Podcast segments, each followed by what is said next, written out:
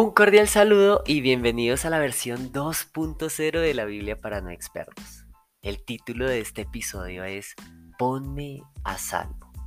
Y esto lo encontramos en el Salmo 3 en el capítulo 6 al 7 y dice, no me asustan los muchos que me tienen acorralado. Dios mío, levántate y ponme a salvo. Rómpeles la cara a mis enemigos, rómpeles los dientes a los malvados. Y en esta ocasión no los estoy incitando a que hagan esa oración, por supuesto que no, porque muchos estarán diciendo, uy, qué buena oración, rómpele la cara a mis enemigos, rómpele los dientes a los malvados. No, no, no, no ese es el punto de este episodio.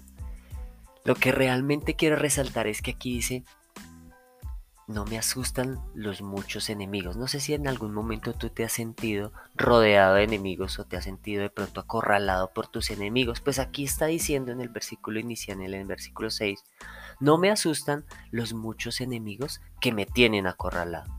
Y esto lo que nos da es seguridad. Seguridad para esos momentos difíciles en los que tú te sientes abrumado porque algo o alguien te está atacando. Pues en esos momentos donde uno se siente abrumado es donde quisiera tener una palabra como esta. Así que en este episodio yo te regalo esta palabra que está en el libro de los Salmos en el versículo 6 que dice, no me asustan los muchos enemigos que me tienen acorralado.